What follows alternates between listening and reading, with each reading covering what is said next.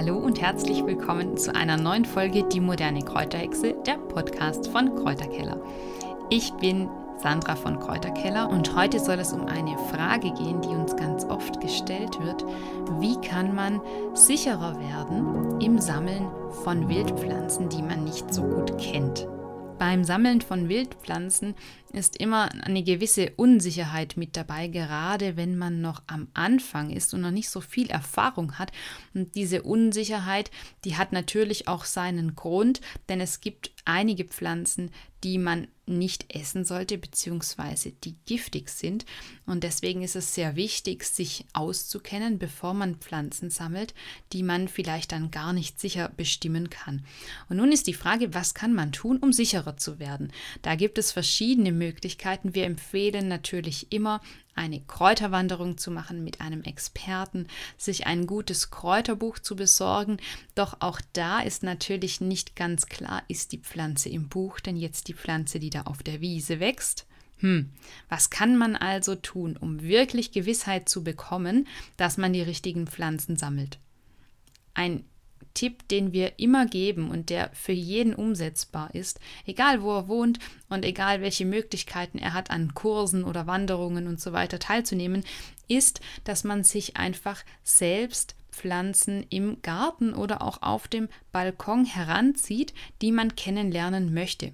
Und das ist der beste Tipp, um Pflanzen über die gesamte Wachstumsperiode zu beobachten und dann eben auch, um Sicherheit zu gewinnen, um diese Pflanzen dann auch in der Natur zu erkennen. Denn wenn ihr sie ein Jahr lang oder ein halbes Jahr lang bei euch ganz genau beobachtet habt und gesehen habt, wie sieht sie in ganz frühem Stadium aus, wie sehen die Blätter aus, wie sehen die Blüten aus, wie sehen die Früchte aus, dann habt ihr eine sehr große Chance, dass ihr diese Pflanze dann auch in der Natur sicher bestimmen könnt, wenn ihr sie einmal so verinnerlicht habt. Und das ist ein ganz toller Lernprozess, der sich natürlich sehr gut umsetzen lässt, wenn man einen Garten hat oder einen Balkon. Es geht aber natürlich auch im Kleinen in Töpfen auf der Fensterbank. Also wenn ihr sagt, ich habe gar keine Möglichkeit, Pflanzen anzubauen, eine Fensterbank oder so ein kleines Pflanzenregal, das passt in jede Wohnung und das ist eine tolle Möglichkeit, um sich zumindest ein paar Pflänzchen ins Haus zu holen. Auch wir haben so viele Pflanzen kennengelernt, die wir nicht so gut kannten, weil sie in der Natur gar nicht mehr so häufig zu finden sind. Und das ist auch ein weiteres Problem, was man mit dieser Methode quasi nicht verschärft. Denn wenn man Pflanzen im Garten anbaut, die in der Natur kaum noch zu finden sind, kann man die Pflanzen ohne schlechtes Gewissen dort im Garten natürlich dann auch pflücken, weil man sie ja selbst angebaut hat. In der Natur Hingegen raten wir eigentlich davon ab, Pflanzen zu pflücken, die es kaum noch gibt. Einige Pflanzen, die unter Naturschutz stehen, darf man dann sowieso nicht wild sammeln. Deswegen lohnt es sich da, die Pflanzen im Garten anzubauen. Die echte Kamille zum Beispiel ist bei uns so eine Pflanze, die es wild nur noch ganz, ganz selten zu finden gibt. Und wenn, dann wächst die bei uns nur an so hm, unguten Sammelstellen wie neben der Autobahn oder so, wo man diese Pflanzen natürlich nicht sammeln möchte, weil sie dann vermutlich mit vielen Umweltgiften belastet sind. Und so haben wir schon ganz früh angefangen, die echte Kamille im Garten anzubauen oder auch die Brunnenkresse war so eine Pflanze, denn die Brunnenkresse, die wächst in oft kleinen Flüssen, die nur ganz wenig Wasser haben, am Flussufer oder auch im Wasser. Sie braucht relativ viel Wasser, aber wird immer seltener in der Natur. Und so haben wir angefangen, uns Saatgut von der Brunnenkresse zu bestellen wir suchen uns das Saatgut oft immer im Internet zusammen. Da gibt es verschiedene Möglichkeiten, sich Saatgut zu bestellen. Es gibt spezielle Kräutergärtnereien oder teilweise haben wir auch einfach auf Online-Marktplätzen gesucht und dann das spezielle Saatgut bestellt. Und dann haben wir diese Pflanzen eben in Töpfen angebaut oder auch in so Anzuchtschalen und geguckt, dass eben die Bedingungen passen. Die Brunnenkresse braucht zum Beispiel viel Wasser, die haben wir eben sehr oft gewässert. Andere Pflanzen, die lieben es sehr sonnig. Die echte Kamille, die sollte sehr sonnig stehen. Und die haben wir dann im Haus vorgezogen und später in den Garten gepflanzt. Und so konnten wir eben auch Pflanzen in großer Menge ansiedeln, die wir in der Natur kaum gefunden hätten. Jetzt möchte ich euch gerne so ein bisschen erzählen, welche Pflanzen das bei uns so waren und euch vielleicht auch ein paar Anregungen geben, was könntet ihr in euren Garten noch integrieren. Besonders interessiert hat uns immer auch der Bärlauch, denn Bärlauch ist eine Pflanze, die sorgt für sehr viel Unsicherheit. Da hier immer wieder auch so Meldungen kursieren, jemand hat sich vergiftet, weil er einen giftigen Doppelgänger gesammelt hat, Aaronstab, Maiglöckchen oder die Herbstzeitlose sind hier zu nennen, die sehen, wenn man sich nicht auskennt, teilweise ähnlich aus, aber nur eben das Blatt. Sobald der Bärlauch blüht, ist Bärlauch ganz eindeutig zu erkennen. Doch in frühem Stadium kann es da tatsächlich zu Verwechslungen kommen und so ist es eben eine ganz tolle Möglichkeit, den Bärlauch im Garten anzusiedeln. Das geht zum einen über Saatgut, man kann sich aber auch Bärlauchpflanzen schon bestellen, also kleine Bärlauchpflanzen, die dann mit Wurzel und Knolle geliefert werden.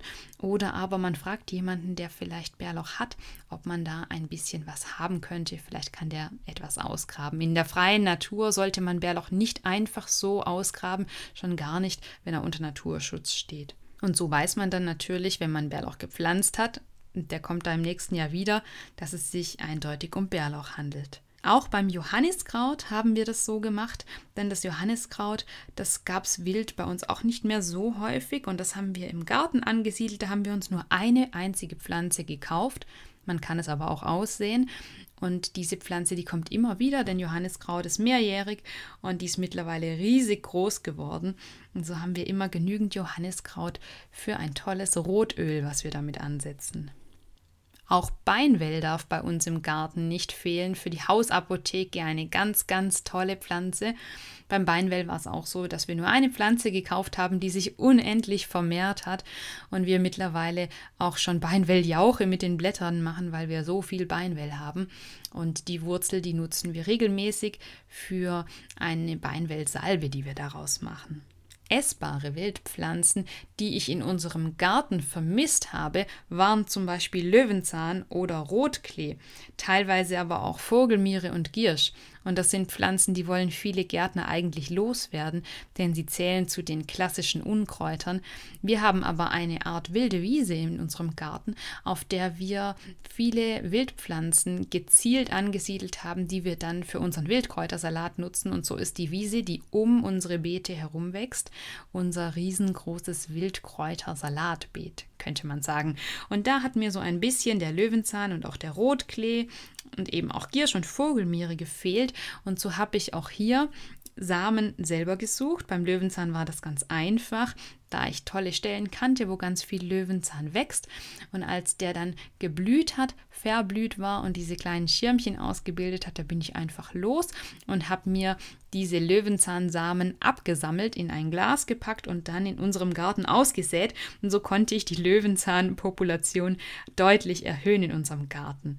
Das habe ich auch mit dem Rotklee gemacht und auch mit der Vogelmiere. Beim Giersch muss man ein bisschen aufpassen, denn Giersch kann wirklich sehr stark Überhand nehmen. Da als Tipp, wenn ihr nicht möchtet, dass sich der Giersch überall im Garten ausbreitet, dann sät doch den Giersch in einen Topf oder aber grabt ihn aus, wenn er bei euch im Beet wächst und den da nicht haben wollt, pflanzt ihn in Töpfe. Geranienkästen eignen sich da auch toll und dann habt ihr quasi ein kleines Gierschbeet in diesem Topf und im restlichen Garten habt ihr dann keinen Giersch. So kann man das eben auch als Kompromisslösung sehen, um Wildpflanzen dann in Töpfen zu nutzen, die man dann im Garten aber nicht mehr hat in den Beeten. Eine besonders schöne Pflanze, die aber auch sehr viel Platz einnimmt, wenn man ihr den Platz lässt, ist Topinambur. Und diese Pflanze, die blüht wunderschön gelb im Sommer und hat ganz tolle Knollen. Die Wurzeln von Tobinambur breiten sich aber sehr stark aus. Deswegen wäre es sinnvoll, falls ihr nicht den ganzen Garten voll haben wollt, eine Wurzelsperre zu nutzen oder eben auch die Pflanzen in Töpfe zu pflanzen. Und dann habt ihr im Sommer wunderschöne Blühpflanzen und in den Wintermonaten bis in den März hinein wunderbare Wurzelknollen, die man wohl dosiert in Gemüsegerichten nutzen kann. Zu viel sollte man davon nicht essen. Es kann bei einigen empfindlichen Menschen dann zu Blähungen führen, aber Topinambur ist sehr gesund, enthält viele Ballaststoffe und ist toll für unseren Darm. Und deswegen ist das eine Pflanze, die wir auch sehr, sehr gerne im Garten haben und auch dort gezielt angesiedelt haben, aber eben kontrolliert, damit sie nicht im ganzen Garten wächst.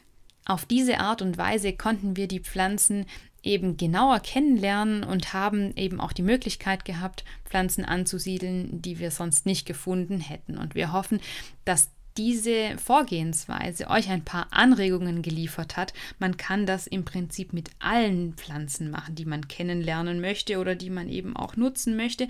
Und es muss natürlich nicht immer nur Gemüse sein, was man im Garten anbaut. Also auch hier sollte man einfach seine Einstellung ein bisschen ändern. Wir siedeln, wie gesagt, gezielt Wildpflanzen an in unserem Naturgarten und nutzen dann die Kraft der Natur für verschiedene Hausmittel, aber natürlich in ganz vielen Gerichten ebenso. Wenn ihr mehr über die Welt der Wildpflanzen und Heilkräuter erfahren wollt, dann schaut doch mal in unserem Kräuterhexen Online-Shop vorbei unter www.die-moderne-kräuterhexe.de findet ihr einen tollen Saisonkalender für Wildkräuter, in welchem wir euch zeigen, welche Wildpflanzen man im jeweiligen Monat in der Natur finden kann und auch unser Kräuterbuch mit Wildkräutern und Heilpflanzen durchs ganze Jahr, was die wichtigsten heimischen Wildkräuter vorstellt da sind immer Tipps zur Verwendung in der Hausapotheke und auch natürlich Rezepte für die Hexenküche mit enthalten. Und wenn ihr sagt, ich bin ein riesiger Brennnessel-Fan und möchte gern die Brennnessel näher kennenlernen, dann gibt es auch unser neues Brennnesselbuch in unserem Online-Shop. Da zeigen wir euch diese Pflanze auf ganz besondere Art und Weise und auch die Brennnessel, die ist bei uns im Garten reichlich zu finden. Wir haben verschiedene Stellen, wo die Brennnessel ganz gezielt wachsen darf, wo wir sie nicht eindämmen, sondern eher noch vermehren, denn für uns ist die Brennnessel eine wunderbare Pflanze, die sehr, sehr wertvoll ist und die wir in unserem Garten nicht missen möchten. Vielleicht sind also in diesem Jahr auch schon ein paar Wildpflanzen in eurem Garten mit dabei, und ihr habt jetzt ein paar Anregungen gewinnen können. Wir würden uns sehr freuen, wenn ihr auch in der nächsten Podcast-Folge wieder mit dabei wärt. Bis dahin, viel Freude in der Natur und macht's gut. Bis zum nächsten Mal. Tschüss.